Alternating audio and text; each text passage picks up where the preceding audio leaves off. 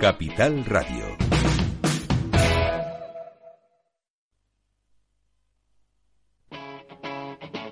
Capital Radio.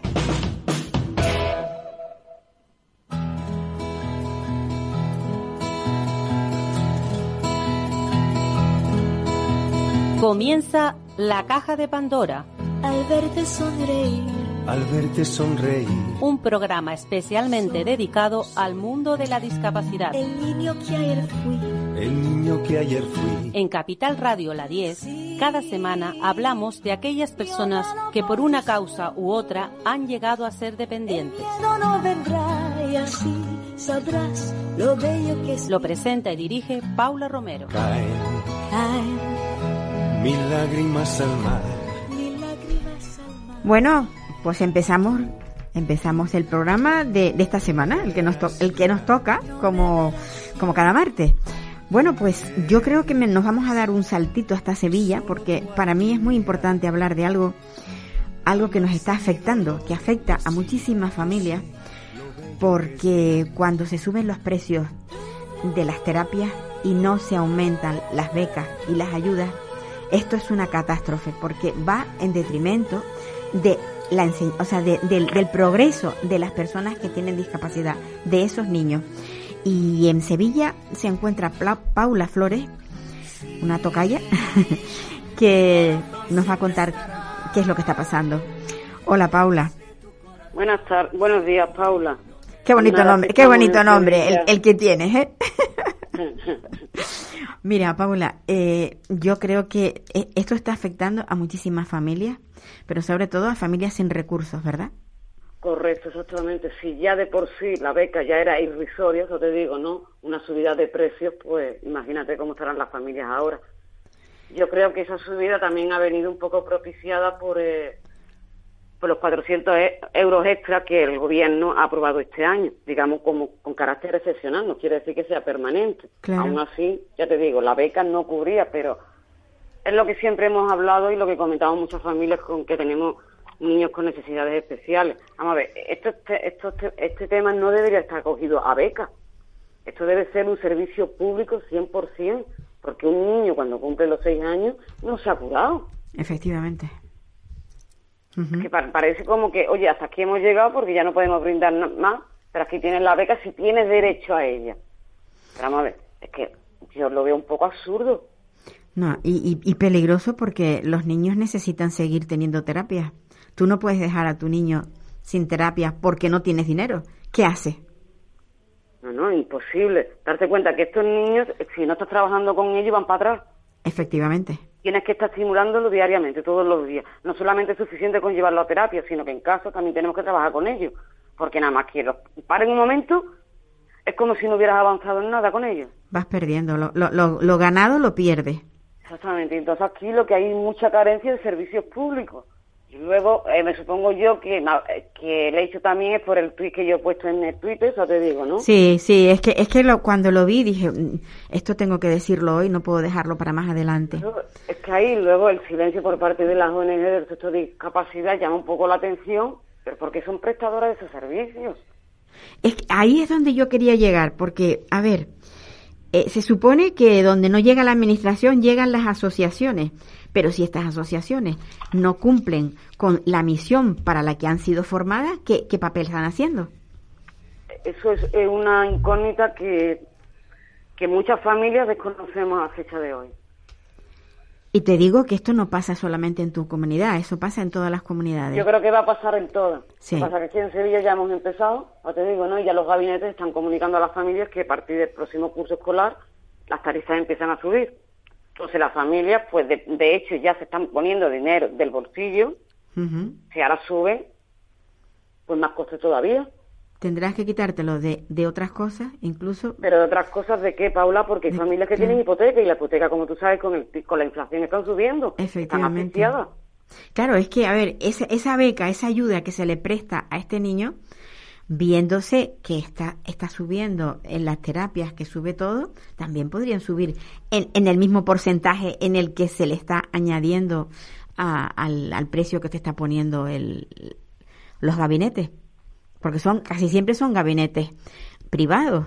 Entonces son gabinetes privados, ya lo, lo ejecuta una empresa directamente privada, privada, que ha puesto su dinero de su bolsillo, o entes, digamos, sociales, se le llaman sociales, pero Sí. son privados. Vamos a ver. Eso no es una administración, una ONG no es una administración, es un ente privado que recibe subvenciones, correcto. Pero esas subvenciones no repercuten en el gabinete, porque tú, da igual que vaya a un gabinete donde un empresario ha puesto su dinero, que vayas a un gabinete eh, gestionado por una ONG, el precio es el mismo y la familia tiene que pagar lo mismo. Entonces, O sea ¿dónde que está no- no te sale- acudir no a te- uno o acudir a otro. Claro. Paula, vamos a ver, ¿no sale más económico el que tú acudas a una organización, a una ONG, entre comillas, o una asociación para que te hagan la terapia? ¿No te cobran menos por el solo, por el hecho de que sean, eh, bueno, subvencionados en su totalidad casi por la, por la administración o no? No, no te cobran menos, es más, te cobran más porque para poder participar tienes que pagar la cuota para ser socio de la ONG. O sea, primero te, te obligan a ser socio Exactamente. para no luego tener el servicio, para que te den el servicio. Correcto. Si no te haces socio no puedes recibir el servicio, con lo cual ya te está costando más porque todos los meses verás, aunque sea una cuota irrisoria, eso te digo, no, pero es una cuota, ¿verdad? Claro. Si ahora tienes que pagar esa cuota, luego te pondrán en la lista de espera porque luego la ONG también coge ahora, te pide informes de la situación económica para asegurarse de que vas a poder pagar. Madre mía. A ver, con lo cual estamos hablando de tema social, pero es que el tema social Cuando dijiste que, a- que se informan a ver la situación económica de la persona, yo creía que lo que se iban a, a informar era si tenía o no tenía recursos para poder pagar para ellos hacerse cargo del importe. no, no, no, no. no. Ah, es terrible, Eso es terrible, lo que me estás contando es terrible. Es lo que uno piensa, oye, me están pidiendo, por si no tengo, pues ellos me ayudan. Yo te digo, no, no, es para asegurarse que puedas pagar. Que puedas pagarlo. Y si no, no te, y si no, no te, no te dan la plaza. No te la dan. Dios no te lo dicen así indirectamente, pero la excusa, por lo que yo escucho a determinadas familias, verá, no es mi caso porque yo a mi sobrino, el que tiene el TEA, lo estamos llevando a un privado. No de a través de una ONG, un privado. Y gracias a Dios tenemos beca, pero vamos, que la beca no se la cubre, eso te digo, tenemos que ponerle dinero encima. La excusa, por lo que yo he escuchado a determinadas familias, es que, bueno, estás en la lista de espera, y ahí se pueden, ya te digo, pasar el tiempo, pasar el tiempo, y ese, este chiquillo sigue en la lista de espera. Sabiendo ellos las necesidades que tienen estos niños, porque cuanto antes se les coja, pues los resultados siempre son mejores. La, la continuidad y la, y la prontitud son dos cosas fundamentales para que el niño progrese. Si no, Correcto, claro, si no, si no se le empieza de forma pronta, o sea, temprana, la atención temprana, que ya lo dice la frase esa fabulosa que, que figura en todas partes. Pues esto, mientras, mientras no se tenga en cuenta y, y- además se aplique la atención temprana y se continúe, esto no va a progresar. Este niño no va a progresar, o esta niña no va a progresar. No va a progresar. Y luego, verás, lo que no se entiende, eso te digo, ¿no? La convención es muy clara, eso te digo, ¿no? Las administraciones deben de, de suministrar todos los servicios, te digo, y lo que no se entiende, eh, las ONG, ¿por qué no luchan por servicios públicos? A mí no me vale la coletilla que suelen usar muchas ONG. Es que nosotros llegamos donde no llega la administración. Sí, bueno, pues sí. para eso estáis. Intentar que la administración llegue, no quitarle ese trabajo, porque al final ni está llegando a través de la administración, ni está llegando a través de la ONG. Cierto, Con lo cual, las cierto, familias cierto. con personas con discapacidad se están viendo abandonadas. ¿Habla? Sí, es la ¿Vale? verdad. Porque es que luego, si te, si te fijas bien también, cada vez se están creando más ONG de padres De afectados, creando su propia ONG, porque, digamos, la que le, la que le tiene que brindar los servicios no se lo brinda. Entonces, Claro. hay familias que se están uniendo y dicen, bueno, pues montamos nosotros nuestra ONG y si tenemos... y con el dinero que recibamos, pues atendemos a los nuestros, eso te digo, ¿no? Entonces, Claro, ¿cuántas claro. ONG nos estamos encontrando ya? Sin Sí. sentido, cuando no tendría que haber sentido a eso. No, no, debería haber una grande y, y que esa funcionara. En cada, en, cada, Exactamente. en cada comunidad autónoma, pero, pero sí, lo que dices tú, son pequeños grupúsculos en un lado, una, otra, y además surgen muchísimas, muchísimas. Pero surgen por eso, Por porque la están viendo que no te están sí, ayudando, entonces sí. determinadas familias pues se unen y dicen, bueno, pues vamos a montar nosotros la nuestra. Sí. Entonces, ¿qué ocurre? Que si se unen cinco o seis familias, van a cubrir las cinco, las necesidades de esas cinco o seis familias, eso te digo. ¿no? Sí, sí, sí, sí. Y se van creando así, pequeñas, pequeñas, y lo que yo no entiendo, porque ese control debería, por parte de la administración, debería de controlarse. Decíamos, a ver, tantas ONG sobre el mismo tema, Pues sí. De todas ver, maneras, en, en- en- en Andalucía están ocurriendo cosas muy, aquí en Andalucía... Muy la malas con bastante- respecto a la- cruda. Sí, con ¿Sabes? respecto a la discapacidad y, y, y, bueno, no solamente a la discapacidad, también en la enseñanza. En la, en la educación... Se está dando un retroceso, sí, sí. Es una en la pena, pero es así. educación ahora mismo, el, eso del tema de la educación inclusiva no existe como tal. Ahora mismo se está, vamos, que lo han hecho con mi sobrino, te lo digo sinceramente. He movido cielo y tierra, pero es imposible. No lo dejan pasar a primaria. Tiene, tiene que irse a un, a un colegio de educación especial. O bueno, a él le han, le han dado la específica, no te digo, ¿no? O bien que entre en una pluri y si hay plaza de TEA, pues entrar en la, la TEA. Entonces ahí me he peleado, a ver si ustedes me estáis diciendo que vaya una específica, porque vaya a la TEA. Claro, claro, no me metáis claro. una pluri, es que no hay plaza. En, en un cajón desastres, no lo metas en un cajón desastres. Digo, bueno, pues si no hay clase, pues que sigan la primaria con sus adaptaciones. No puede pasar. Vamos, no- nos han cerrado las puertas radicalmente. Pues sí, hay que seguir luchando, Paula. No queda otra. Esto es lo que tenemos aquí en Andalucía y supuestamente habrá en todas las comunidades va a pasar exactamente lo mismo. Sí, te sí, lo que pasa, lo que pasa es que hay, hay otras comunidades que a lo mejor no tienen mm, gente que, que se muevan y, y ahí en Andalucía yo veo mucho movimiento. Me, me gusta ver la cantidad de gente reivindicativa que está saliendo. Paula, Y aquí lo que se necesita, como te he dicho, son servicios públicos 100%, Mm. te digo, ¿no? Y que, se, y que se manejen desde arriba, desde el Ministerio de Derechos Sociales. pues sí, Las competencias no las deben de tener las comunidades, porque es que lo que no puede ser que estés en Andalucía y tengas unas, unas, un- digamos, unas cuantías, te vayas a a Madrid y tengas otras, eso te digo, ¿no? sí, eso, otros eso es, eso es tener discriminado por razón del sitio en el que vive. Exactamente, que estamos dentro de. España, eso te digo, ¿no? Que no estamos Sí. en el extranjero, con lo cual eso es un servicio que debe estar gestionado desde arriba, Sí. de los servicios sociales, del Ministerio de, de Derechos Sociales. Pues Paula, un abrazo. Igualmente, Paula, y gracias por hacerme participar en tu programa. Venga, hasta luego. Venga, adiós. Esto, esto clama al cielo, la verdad, porque, porque el, el tener un, un- o sea, el que en una familia haya una persona con discapacidad, si la, siempre lo digo, si la familia es pudiente, pues las cosas van bien. Que no, pasa lo de siempre, que tienen que buscar el dinero donde no lo hay.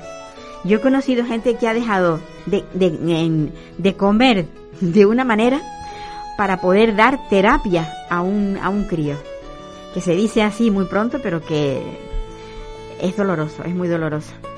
Pues vamos a seguir con el tema de la de la atención temprana, de la atención temprana porque porque estamos aquí ahora ahora en Tenerife y vamos a hablar con, con una jovencísima madre de un niño que tiene 20 meses y que, y que tiene autismo y que reivindica eh, el, precisamente la atención temprana. Hola Natalia. Hola, buenos días, ¿qué tal? Natalia, eh, a mí me, me gusta muchísimo esas ganas que tienes tú de cambiar las cosas. Porque, claro, cuando se, cuando, sobre todo cuando se es joven, se tiene el ímpetu ese y las ganas de, de cambiar. Y claro, tienes un motivo muy bonito, que es tu hijo, de 20 meses, con Pues autismo. sí, pues sí, Paula, qué menos, ¿no? Eh, yo solo por una, una sonrisa de Hugo, que es mi nene, bueno, yo mm, me levanto cada día y, y vamos, y, y es mi sonrisa, mi ilusión, mi motivación y la fuerza de, pues, lo que me empuja a, pues, a estar hoy aquí y un poco, pues eso, con, con ilusión y con ganas de... mm, de trasladar y, y transmitir, pues bueno, pues es dura la realidad con la que nos encontramos, pero sí tengo mucha ilusión y ganas de trasladarla porque creo que, que tenemos que ser eh, conscientes eh, todos los ciudadanos de a pie de bueno de las trabas con las que nos vamos encontrando en la administración que, que bueno que son muchas porque la burocracia siempre nos la encontramos en cualquier trámite y gestión que realizamos. Pero bueno cuando se trata de población vulnerable pues y aún más la infancia es como como vamos algo que que te llega dentro, dentro, dentro y cuando te toca además algo tuyo como es tu hijo, pues, pues bueno, Yo- pues yo- más fuerza te da. Sí, yo, yo tengo entendido que tú, tú eres, tú eres psicóloga. Eh, sí, y trabajadora social. O sea que lo tienes todo para entender el mundo en el que te has metido, mm, y, o sea, en el que estás inmersa, pero de forma eh, personal por tu hijo. Porque claro, no es lo mismo trabajar para familias y para otros niños que para, para nosotros mismos. ¿A que, a que es muy difícil? Uy, es muy complicado, es bastante, bastante. De hecho, eh, yo compartía con otros papás de y mamás de niños con trastornos del desarrollo. Eh, compartía el que mm, cuando llego a la consulta y, y me dicen de frente el diagnóstico de Hugo, mm, como mamá, bueno, pues hacía ya un año bueno, ella sabía que algo pasaba, ¿no? Que algo no iba bien. Cuando tu nene pues da vueltas, eh, no te mira, no te responde cuando le dices mamá, eh, cuando tú le dices Hugo y lo llamas por su nombre, ¿no? Cuando no te sonríe, no te le das un abrazo y, y rehuye, ¿no? Y, y bueno, y muchas, y, evita, te, te, te quita con la manita pues te quita tu bracito cuando la acaricias y ves mm. que no, no tienes esa respuesta por su parte, ¿no? ¿Cómo conozco yo eso? ¿Cómo conozco yo eso? de interacción, pues dices, uy, y cuando la, ya luego Hugo tiene 10 meses y dice 11 palabras que tú te sientes la madre más orgullosa del mundo y dices, ay, qué bien, y anotas los días, los días que dice esas palabras y las palabras que dice para guardarlo como en el álbum de, vamos, de los recuerdos, ¿no? Exacto, sí. Como, como, una fotografía, vamos. De las grandes anécdotas. Sí, sí. Y pasan los días y de repente te das cuenta de que Hugo deja de decir esas palabras, que desaparece el lenguaje eh, de su vida, mm, bueno, te sientes perdida, dices, bueno, esto será el niño tiene un mal día, será que, venga, voy a, esforzarme un poquito más y voy a hacer hincapié en los juegos que hacíamos y que él emitía el sonido de la vaca, a ver si es que yo no lo estoy haciendo bien con el suficiente énfasis. No, Hugo ya no recordaba cómo era el sonido de la vaca, cómo hacía, ya no sabía decir nené, ni papá, ni mamá, ni tata, nada, ¿no? Ni agua yo era como, bueno, esto no, no es posible, ¿no? Y cuando dos meses después ves que ocurre lo mismo con la comida, que ya tu nene no come, que ya no come de todo, que ya no es un niño tan rechonchito y que te dicen, uy, que se ve súper saludable, todo rojito y todo rechonchito y todo así, ¿no? ¿Qué, qué pinta de saludable tiene, ¿no? Con la, con la visión esta de tan regordete y que come de todo este niño y, y carne y pescado y te lo come todo, sí, sí, de todo, es que le encanta. Y los potajes, mi madre, solo me falta ponerle gofio porque, vamos, se, se harta, ¿no? Pero nada, al final, de un día para otro, Hugo, pues deja va rechazando un alimento, luego otro, luego otro, hasta que al final pues se queda con la lechita nada más. Y bueno, y ese es nuestro, eso es bueno, lo que te encuentras de frente. Y cuando te encuentras de frente con eso y ya te encuentras con un diagnóstico firme, es muy difícil porque tú como mamá y como profesional lo sabes. Pero cuando ya te lo dicen es como... Cuando te, lo ¡Ah! corroboran, ¿no? Te lo corroboran y otros profesionales dices, uy, ya no soy yo. No es, mi, no es mi imaginación que me está jugando una mala pasada. No, es la realidad. Y, mm. y bueno, y entonces dices, ¿y ahora qué? ¿Ahora qué hago? ¿Y qué es lo mejor para Hugo? ¿Y ahora qué tengo que hacer? Entonces, bueno, pues te encuentras en ese vacío que sí, que todo, todos te dicen, pues, mm, pues bueno, pues, pues sí, habrá información, Sí, claro, pero tienes que ir como a cuentagotas, ¿no? De tocando puertas de, especialista en especialista buscando que te digan, que te orienten, que te deriven, o luego encontrar con la suerte, como tuve yo, de un grupo de papás y mamás que te dicen, venga, te tendemos una mano, que te vemos muy perdida, ¿no? Y, y yo, yo era como yo, sí, yo profesional, sí, pues estoy perdidísima. es que es curioso, Natalia, todo eso que estás contando es curiosísimo, porque precisamente a ti te habrán pedido ayuda cantidad de padres. Veces, y cuando el problema lo tienes tú, Nada. te sientes como que, como que todos los conocimientos que tienes no, no eres capaz de aplicarlos en ese momento. No, es curioso, me siento abrumada, desconectada y luego cuando me van diciendo cosas digo, ah, claro, pues sí, pues, pero, pero te, encuentras bloqueada, ¿no? Bloqueada es la palabra y, y, y una sensación también un poco de impotencia cuando vas viendo que los papás te cuentan la realidad y te dicen, pero Natalia, ¿de qué te sorprende? Si esto que tú nos cuentas de Hugo nos ha pasado a nosotros y nos viene pasando el año pasado, el anterior, el otro y el otro, o sea, estas, mm, estas trabas con las que tú te vas encontrando en la administración, de agendas cerradas, listas de espera interminables, de dos, tres años, en atención temprana, que hay nenes que nunca llegan a la atención temprana, y tú dices, tú escandalizada, pero esto es imposible, y te dicen, pero que, que no te asustes, que es la realidad. Pues yo no sé, de verdad, y discúlpame que, que te lo diga así tan fríamente, y, pero no sé de verdad si escandalizarme ante, ante la realidad o escandalizarme ante nuestra respuesta y nuestra forma de asimilar la realidad como si fuera algo normal. Y yo decía, pero es que no es normal, no podemos decir de qué me sorprendo. Pues claro que me sorprendo. ¿Cómo no me voy a sorprender?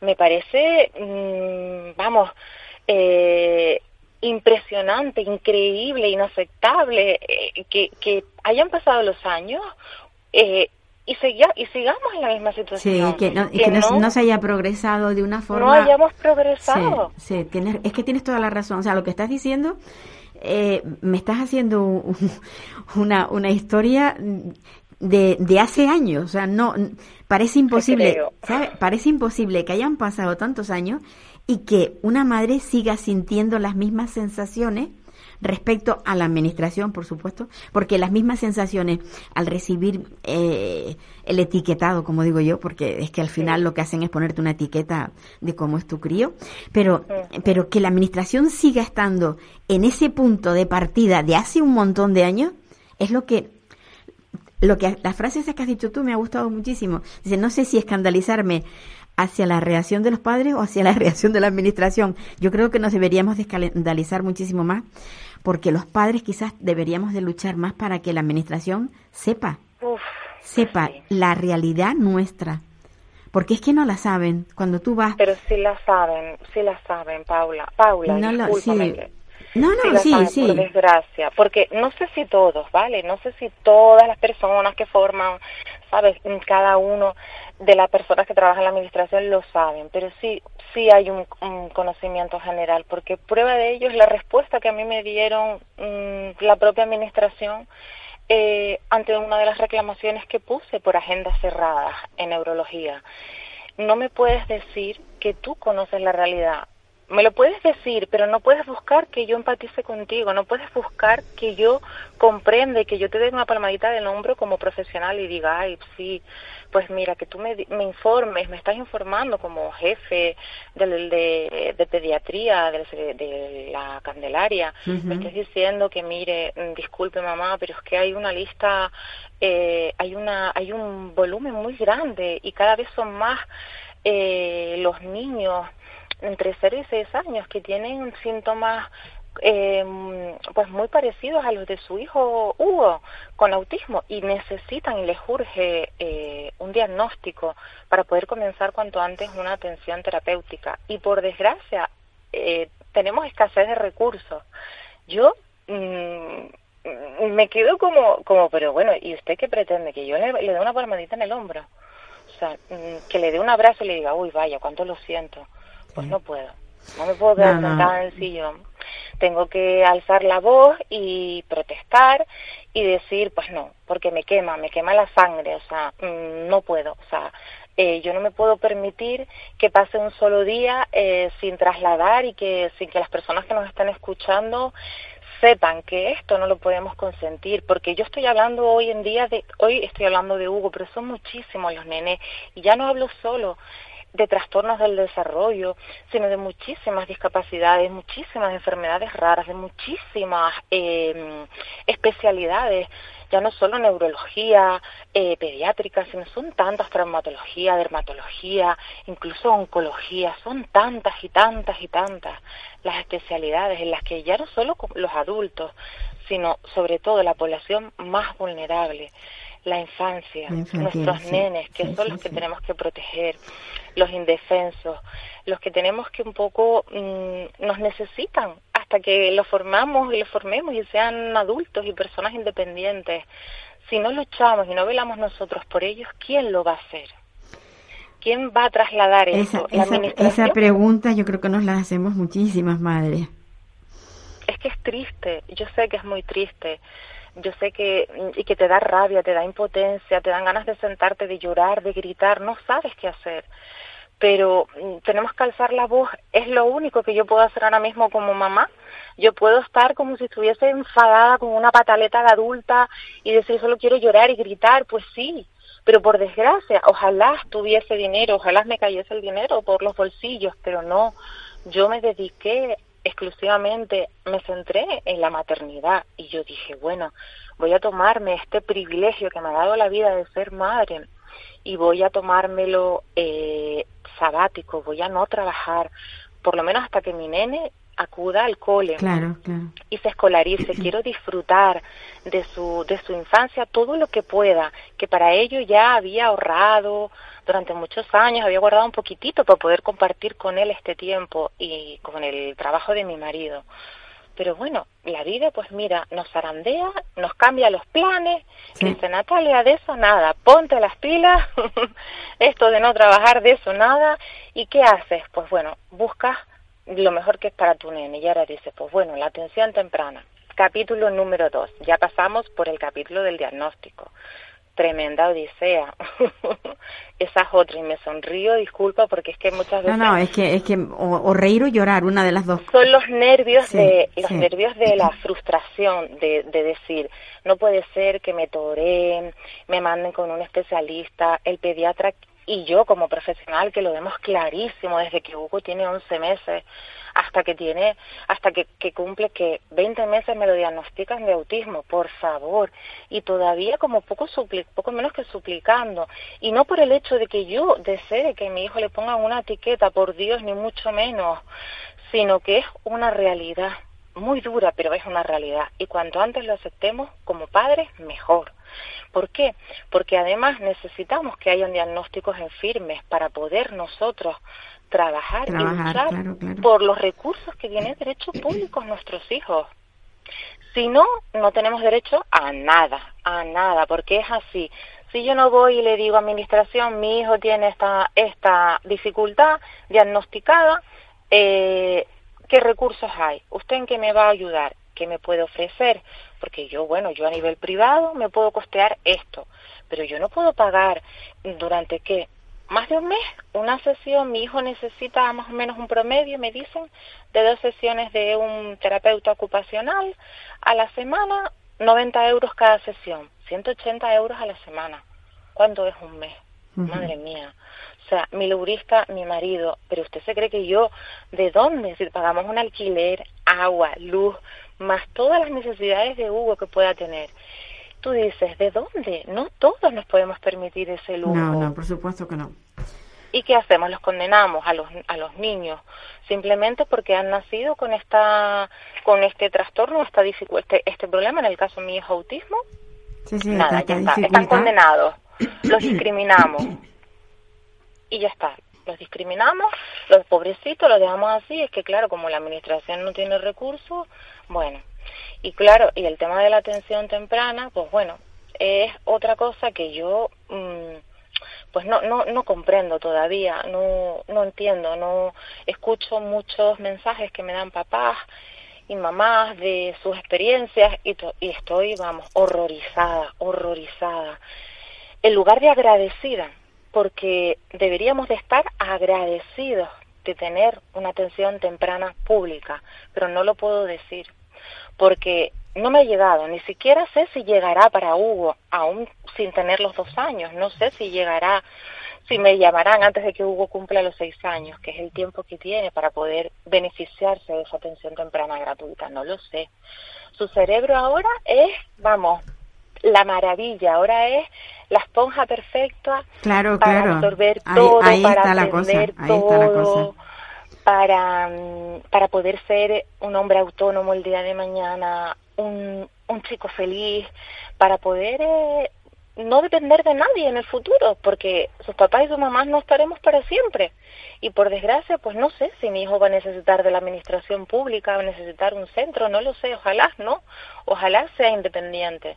Pero si no trabajamos desde ahora con él, yo sola no puedo, necesito de la administración, necesito de otros papás, de otros mamás, necesito de otras personas como tú que, que, que den voz a esta realidad, que me ayuden, que nos escuchen, que se sensibilicen y que y que transmitan esto que estamos viviendo. No puede pues ser que hagamos oídos sordos a esto. Natalia, yo, yo espero que con esas ganas que tienes tú de trabajar se consigan más cosas, porque lo que consigas, lo que consigas para Hugo no va a ser solo para Hugo, va a ser para, para todos los que vienen detrás de Hugo o los que están conjuntamente con él. Un abrazo muy fuerte, mi niña. Muchas gracias por escucharnos. Bueno, gracias. Muchísimo ánimo, muchísimo ánimo.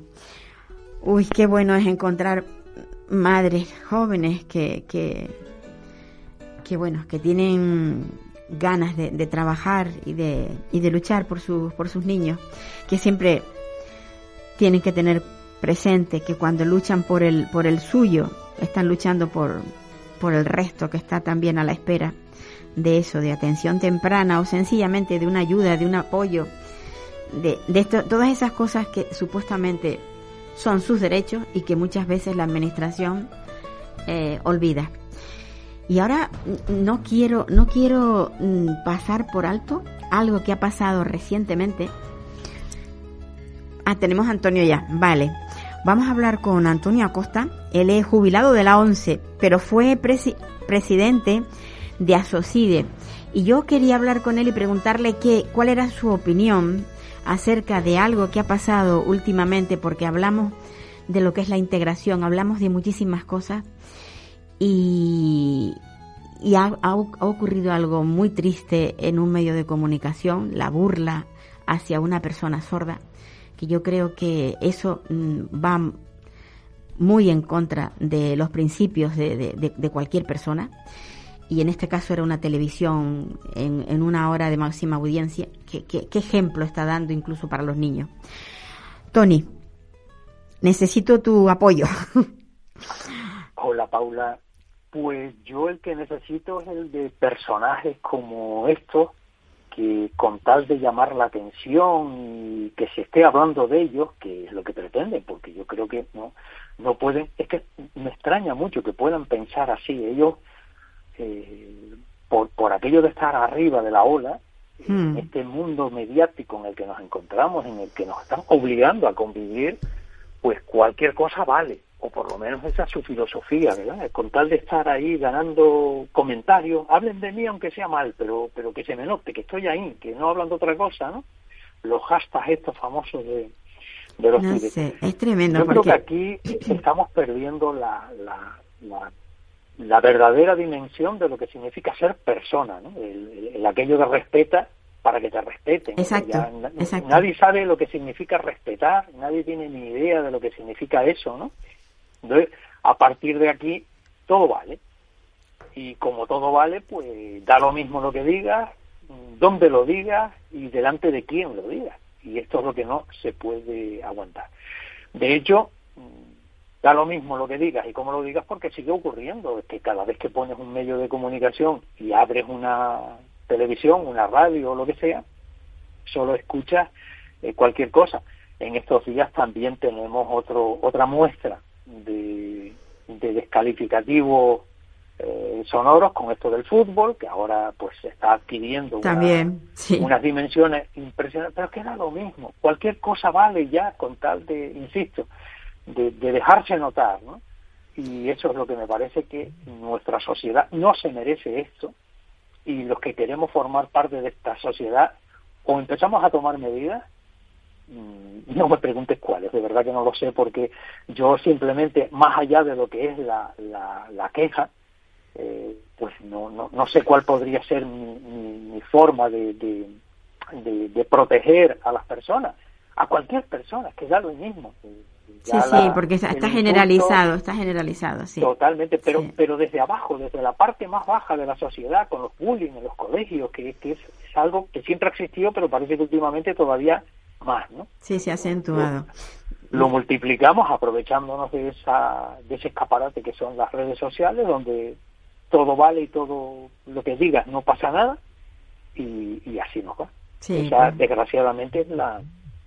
Eh, eh, la verdad es, es, vergonzoso, es vergonzoso. totalmente, Y pedir apoyo a los políticos cuando estos son los peores, lo digo desde el cariño, por supuesto, pero son los peores porque a la hora de comportamiento y de descalificarse, ellos son maestros, catedráticos algunos, ¿no? Pues sí, se, tira, se tiran, de, vamos, los trastos a la cabeza. Totalmente, totalmente. Con lo cual, el ejemplo no es el, primero que lo tenían que estar dando son ellos, pues son los que los que con, con ese tipo de como estés en la oposición me permito el lujo de decirte lo que lo, lo, que me parezca sí. y así nos va insisto pues sí la verdad que sí yo yo cuando oigo eh, eh, yo de, recuerdo no no voy a decir el nombre del político pero recuerdo una vez que estaba llamando autista a otro y le dije usted sabe lo que es el autismo y además se lo escribí en, en, en, Facebook, fue lo escribí. Usted no sabe lo que es el autismo, porque si supiera, no lo, no lo, no lo utilizaría de esa manera tan alegre. Y no me contestó nada, desde luego. pero vamos. ¿qué, te va a contestar? Eh, probablemente eh, la gente, insisto, con, con, un problema mm, y está cada día más acentuado. Eh, los que están ahí al, en la cúspide, lo que pretenden es Mm, adquirir notoriedad a costa de, no lo de a costa no lo digo por nada, ¿eh? eh de lo que a costa tuya no, está claro. No, no, no, no, por supuesto que a mí ya te garantizo que no. Pero, pero sí, indiscutiblemente están haciendo, diciendo lo que sea con tal de ser protagonistas. Pues permanentemente. Y si están en un medio de, de, estos de comunicación, donde el, el, el, el, ser popular es tu forma de vida, ¿qué quieres que te diga? Todo vale y así. Eh, pues encima son personajes que está la gente pues buscando a ver qué dice porque yo quiero ser igual, porque claro, él es popular y eso es lo que yo quiero también. Pues sí, yo en, este caso, el caso del que, que hablábamos de que fue una burla hacia una persona que se presenta como candidata a, ni, ni voy a nombrar el, el, lugar ni, la, ni a la persona, pero vamos, es una candidata sorda, sorda, y decía que vamos, se reían de ella. Yo digo, es que les falta ingenio para hacer chistes y entonces tienen que buscar una persona vulnerable como es una persona con sordera, que una persona con sordera buscamos, buscamos lo más fácil. Claro. Entonces buscamos lo más fácil, pero bueno, mm, insisto, esto en el fondo creo que todos tenemos un poquito de, culpa en el, mejor sentido de la palabra, por no, no, que, no que lo hagamos nosotros, pero tampoco mm, levantamos la voz en, el, sitio adecuado, e expresamos de una manera un poco más contundente y, total y absolutamente práctica, denunciando si llega el caso. Sí, sí, sí. Que no hay denuncias de este tipo y no se producen porque la gente al final se harta y, están cansados y ya eh, decepcionados de, de, este tipo de comportamientos. Esto ha ocurrido toda la vida, lo que pasa es que, claro, ahora con estas plataformas de, de, de, redes sociales que permiten y aguantan todo lo que les pongas, pues indiscutiblemente esto es ya pues terreno abonado para este tipo de perfiles, ¿no? Sin duda, sin duda. Antonio, Tony, que es como te llamamos los que te conocemos más cercanos. Que nada, que, que, has hecho una labor durante muchísimos años muy grande, eh, tanto en la ONCE como en ASOCIDE, y que ahora estás ahí como de descanso, ¿no? ¿Qué estás haciendo ahora? Bueno, siempre, siempre hacemos cosas, siempre estamos metidos en distintos escenarios donde podamos hacer cosas, cualquier cosa que sea constructiva, no destructiva como le pues gusta a otros. Pues sí. Yo me, estoy en el otro lado, pero bueno, pues me alegro un montón de hablar contigo. Un abrazo muy fuerte. Otro para todos. Siempre es un placer. Pues dejamos a Antonio Acosta, que trabajó aquí, porque dije la 11, pero la 11 de Santa Cruz de Tenerife. Y ahora vamos a irnos hacia Las Palmas, porque allí tenemos a una, a una mujer, la verdad es que es muy luchadora, muy luchadora. Ella se llama María Rosa Pulido y es una banderada. En casi todas las manifestaciones no, las no la encontramos porque ha luchado muchísimo.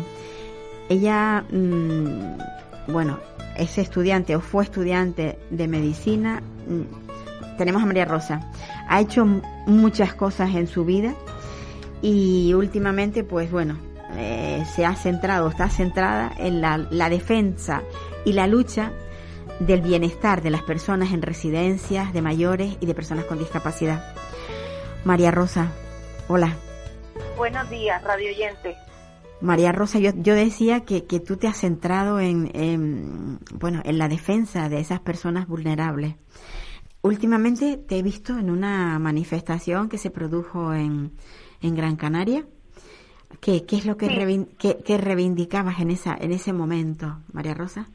Eh, no ha sido una manifestación, han sido muchos. Los viernes, todos los viernes nos manifestamos delante del Cabildo de Gran Canaria reivindicando mejoras en las residencias de nuestros mayores y discapacitados. En estos momentos tenemos tres residencias públicas concertadas con empresas privadas con una muy, muy mala calidad de gestión. Llevamos reivindicando y mi plataforma, que aprovecho para presentarla, Marea Gran Canaria, Residencias Públicas y Dignas en los barrios, estamos apoyando a los colectivos, los diferentes sindicatos que están dentro de las residencias. En este caso, la peor que está es la residencia del Pino, Nuestra Señora del Pino, aquí en Las Palmas de Gran Canaria.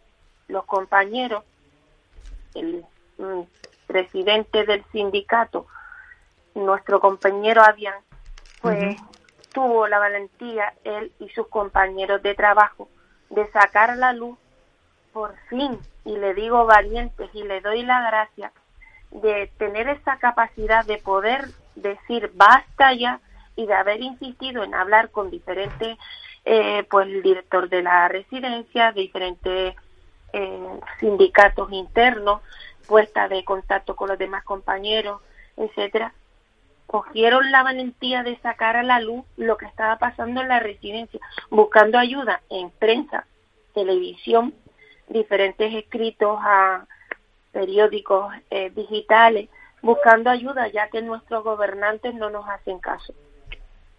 Yo vi en televisión la reivindicación de estos compañeros del Pino y me sentí identificada ya que mi trabajo ha sido siempre en residencias y hospitales públicas y privadas. La gran experiencia y que yo he podido a través de también tener a mi madre que tiene una gran discapacidad y un gran mayor con una alta dependencia, pues ver también los, mm, las malas condiciones de ella donde estuvo la residencia es lo que yo tuve que hacer el año pasado para sacar también a la luz las malas condiciones de la residencia Centro Día de Valle Seco aquí en Gran Canaria, pues me sentí muy identificada y me puse en contacto con estos compañeros que se estaban manifestando todos los días delante de la residencia Alpino, Nuestra Señora Alpino, en Gran Canaria. Estos compañeros ya hartos dijeron, basta ya, salimos a la calle y con, junto con su sindicato y un abogado, pues empezaron a manifestarse en la calle. Y llegando hasta el Cabildo de Gran Canaria, que lo estamos haciendo eh, todos los viernes de 11 a 12, junto con las diferentes residencias que se han unido porque al ver la lucha se han hecho fuertes y han querido unirse saliendo a la calle con sus sindicatos internos. Y estamos reivindicando las malas gestiones que están en estas residencias hacia nuestros mayores y discapacitados que no podemos permitir que sigan habiendo. Entonces, Paula, eh, gracias por la gran oportunidad que me estás dando de dar la voz, de poner en, en audiencia a través de esta radio la gran desatención que están habiendo por parte de diferentes instituciones y nuestros gobernantes que nos tienen abandonados. Tú me, tú me comentabas, María Rosa, tú me comentabas que tú en, en, en su día estuviste trabajando en una residencia. Sí, he trabajado muchas, en privadas y públicas. Que o sea, que has conocido desde dentro los, los intríngulis, llamemos, del funcionamiento de la, de las residencias. ¿Tú crees que, qué es lo que crees tú que hace falta? ¿Personal? eh, cuéntanos exactamente mm, para que funcionen bien, ¿qué sería lo, lo, lo necesario? Mira bien, Paula, primero que nuestros gobernantes se conciencien de que nuestros mayores y discapacitados de toda España, de todo el mundo, no somos invisibles. O sea, eso es lo que tiene que primero concienciarse y tener un poquito de fibra, su corazón de sensibilidad para decir nuestros mayores y discapacitados no son invisibles en esta sociedad. Cuando ellos ya tengan asumido esto, porque tras la pandemia hemos visto las grandes carencias que ha tenido la residencia, luego una vez que ellos conciencien de que nuestros mayores y discapacitados no son invisibles, podrán aportar economía, medios económicos principalmente para poner más personal. Es donde primero recortan tanto los servicios públicos, que sí que es verdad que cuando son residencias públicas sí que se nota un poquito de más personal, o sea, las radios suelen cumplirla, pero cuando son privadas, ahí hacen un número de recorte mayor, no llega, aunque te pongan la radio, no se mm, sustituyen. Entonces, si un día, el día a día, una radio de un auxiliar puede tener 10 enfermos, que es lo que más o menos se ha conseguido, se está pautando, cuando falta personal en esta pandemia, que siempre había personal baja de COVID y faltaba, o por cualquier motivo incidente, pues siempre van a haber falta de personal que no se sustituye, con lo que va a fallar calidad de servicio. Porque si un auxiliar tiene 10 enfermos y cada día eh, los enfermos usuarios están subiendo la ratio de gravedad, estamos subiendo la pero yo, mayor dependencia. Discúlpame, porque hay una cosa que a mí me sorprende. A ver, si tú tienes a una sola persona para que atienda a 10 personas mayores, que a lo mejor son personas grandes dependientes, ¿cómo se las puede arreglar una sola persona, por ejemplo, en las mañanas, para bañarles, asearles, prepararles para, para presentarlos al desayuno? ¿Qué, qué, qué, ¿Qué tiene que hacer? O sea, yo creo que es imposible es imposible como tú dices y mi gran experiencia es que tenemos que ir corriendo. Cuando vamos corriendo hacemos una mala calidad. Claro, claro. Ahí es donde quería llegar yo, sí. Y donde va a incidir es en el paciente usuario, siempre, siempre, sea mayor o sea discapacitado. Entonces, un gran dependiente, que es lo que estamos reivindicando, nuestra lucha es la mala calidad del servicio, en personal, alimenticio y medios técnicos. O sea, no hace falta grúa, sodia, sillas de baño, eh, pues de todo. Las camas articuladas, aquí lo que estamos reivindicando en las palmas que están deteriorados los colchones, en los somier.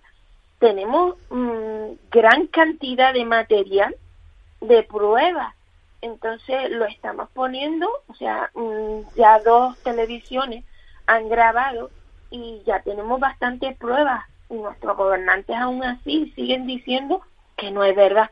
Que no es verdad. Seguimos en la lucha porque necesitamos conseguir. Y, y en esta y en estas María Rosa y en estas manifestaciones también están incluidas las familias de las personas que están de los usuarios. Muy poca familia está llegando a apoyarlo o sea, sí que es verdad que vienen algunos a estar en la manifestación, pero a la hora de dar testimonio públicamente para nosotros poder aportar como pruebas y seguir denunciando, tienen miedo. Pocos familiares se han atrevido a darnos un testimonio en prensa, en televisión, a cámara oculta, que ha salido a la luz, sobre todo en la residencia del Pino de Las Palmas. Entonces, cuando yo me pongo en contacto con las personas, porque estamos recogiendo firmas en la calle para un nuevo modelo de propuestas en residencias. Mi plataforma está recogiendo en diferentes islas eh, hojas de firma para llevarlas al, al Parlamento y a la Consejería de Derechos Sociales del Gobierno de Canarias, que servirá para toda España. O sea, eh, lo estamos haciendo aquí, pero con propuestas de que sea extensible a toda España y que los gobernantes lo, lo escuchen y lo vean. Entonces los familiares nos van dando muchos testimonios en la calle nos están diciendo las malas condiciones que hay de servicio de personal, de que ven que falta material, de que la lencería, o sea, el, el servicio de lavandería está muy mal, caótico. Esto para que las personas que están escuchando nos entiendan es que ustedes los familiares le compran ropa a su familiar y la llevan marcada a las residencias o centros eso es lo habitual. Y, desaparece. Desaparece, nunca está, nunca llega a tiempo y luego los familiares van a verlos a la residencia y ven que no están vestidos con la ropa que les compran. ¿Y eso, eso, a qué se ¿Y eso a qué se debe? Pues la mala gestión del personal. Si hay una sola persona en la lavandería para todo lo que es el servicio de, la, de, de lavandería, clasificación, o sea, es, clasificar la ropa por blanca, negra o mm, que se... Sí, por los colores, distintos colores, sí, sí. No, no, más sensible porque como me dicen los familiares, le he comprado una Rebeca que luego me dicen en recepción que se ha estropeado cuando preguntan por esa Rebeca que nunca aparece y cuando se la enseña es una Rebeca de muñeca porque han cogido. Entonces tienen que clasificar la ropa. Claro. Y el problema es que desaparece la ropa, que no le da tiempo a una persona que está en la lavandería a hacer todo. Entonces, falta de personal también en la lavandería. de, de, todas de todas maneras, yo, yo creo que el hecho de que los propios empleados estén movilizándose, ahí podría haber una ayuda y un apoyo muy grande por parte de los familiares y usuarios, de usuarios, y los empleados. Yo creo que hay más fuerza para que las cosas cambien, ¿o no? Estamos, sí, mm, pese que algunos familiares nos apoyan y también vienen personal cuando les dejan, porque en la residencia Alpino y el Sabenal, pues le hacen eh, como un digamos, con una medida de castigo de que están en huelga, eh, desde la propia empresa a, hacer servicios mínimos. ¿Qué quiere decir servicios mínimos? Pues que no le dejan irse a la huelga porque los paran, les, les quitan el contrato, aunque tengamos hoy en día contratos de indefinido, no, no es real. Entonces, por miedo muchos trabajadores no van a la huelga porque les descuentan y, y, el problema es el apoyo de algunos familiares, sí, pero pocos, por miedo, ¿entiendes? Y ya te digo, el apoyo también que estamos teniendo ahora sindicatos, los sindicatos que están internos dentro de cada residencia, nos vienen a apoyar. Algunos pues. partidos políticos ahora que estamos en campaña. En campaña, claro. Exacto. Y he intentado hablar con todos los que quieran escucharme pues sí que se han pasado los viernes a apoyarnos o a estar escuchando de su propia voz directa lo que estamos reivindicando. Pues me alegro mucho, María Rosa. Se nos acaba el tiempo. Gracias, muchísimas gracias por dar tu testimonio y, por seguir ahí. Muchas gracias y encantada. Cuando quieran estoy dispuesta a volver a la emisora. Un abrazo muy fuerte. Un abrazo, muchas gracias. Pues la verdad que estas cosas son las que no deberían de pasar, pero que tienen que pasar porque es la única forma que hay de protestar. Las personas que están en residencias, tanto personas mayores con discapacidad o personas mayores sencillamente porque ya les llega la edad de, de, de tener ayuda para, para su vida cotidiana, tienen que tener unas residencias dignas y tienen que estar bien dotadas de personal, de buena comida y de todas las, cosas necesarias para tener una vida lo suficientemente decente. Bueno, amigos, les dejo hasta la semana próxima y hay que tener en cuenta una cosa que muchas veces las digo, pero me gusta repetirla con frecuencia. La discapacidad no pide permiso. No nos olvidemos nunca de esto. Hasta la semana próxima. Adiós me voy. No quiero ir, pero esto es lo que hay.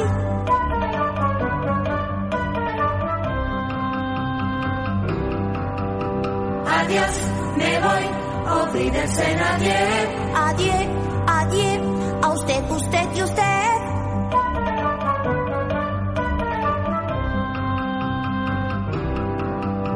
Adiós, me voy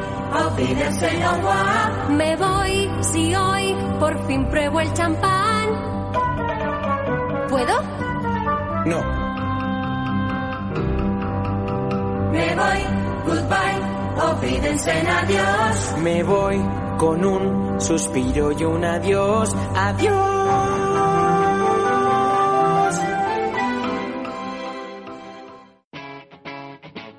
Capital Radio.